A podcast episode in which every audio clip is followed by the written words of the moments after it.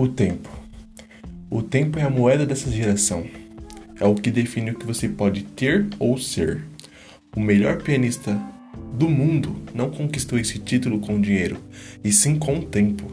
Você pode pagar um milhão de dólares para se tornar especialista em algo, e ainda assim não ter garantias de que isso vai acontecer. Mas, caso invista 10 horas diárias estudando a área, há grandes chances de você se tornar no que deseja. O dinheiro compra a festa de casamento dos sonhos, mas é o tempo investido que leva a pessoa amada ao altar. Como o tempo pode ser tão valioso e tão desvalorizado? A falta de inteligência e de sabedoria tem levado muitas pessoas a poderem o discernimento do que realmente é importante.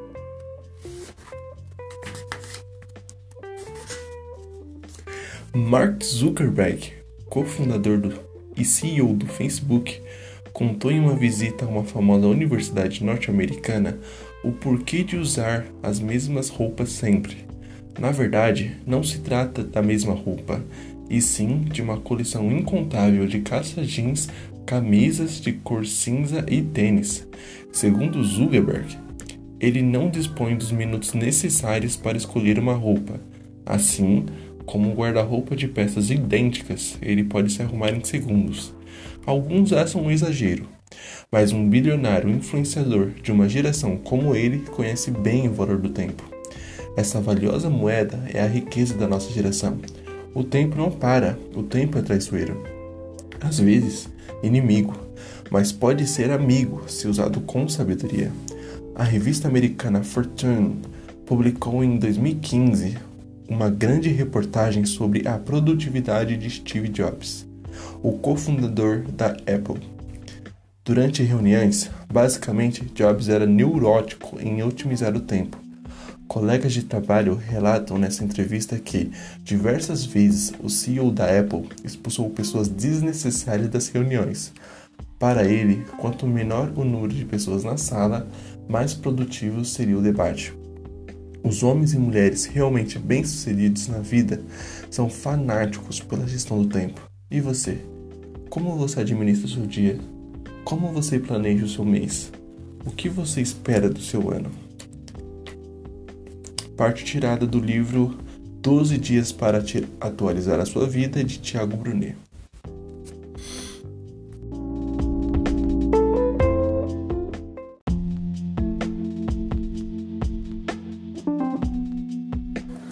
O princípio de Pareto. Wilfred Pareto, economista do século XX, constatou que 80% de toda a riqueza da Itália estava na mão de apenas 20% da população. Com isso, Pareto decidiu ampliar suas pesquisas para outros países e chegou à mesma conclusão. Já outro economista, Joseph Juran, sugeriu que essa relação descoberta por Pareto estava presente em diversos outros campos, não apenas na economia. Assim, constatou-se que 80% das consequências decorrem de 20% das causas.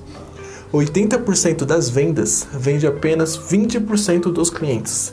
80% dos resultados vem de 20% do tempo gasto em esforço. Ou seja, 20% do que você faz determina como serão os outros 80%.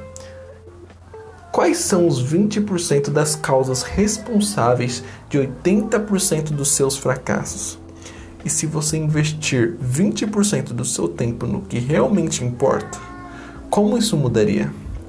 20% das nossas decisões determinam 80% do que vivemos hoje. Impressionante. Se eu investir apenas 20% do meu tempo treinando, os outros 80% serão colhendo os frutos.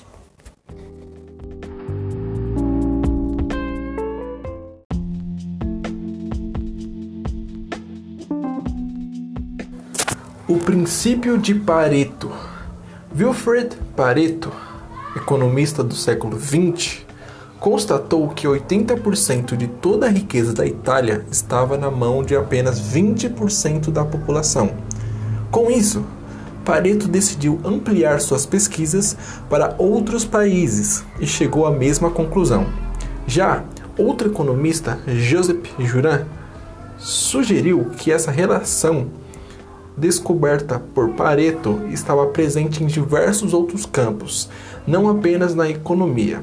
Assim, constatou-se que 80% das consequências decorrem de 20% das causas.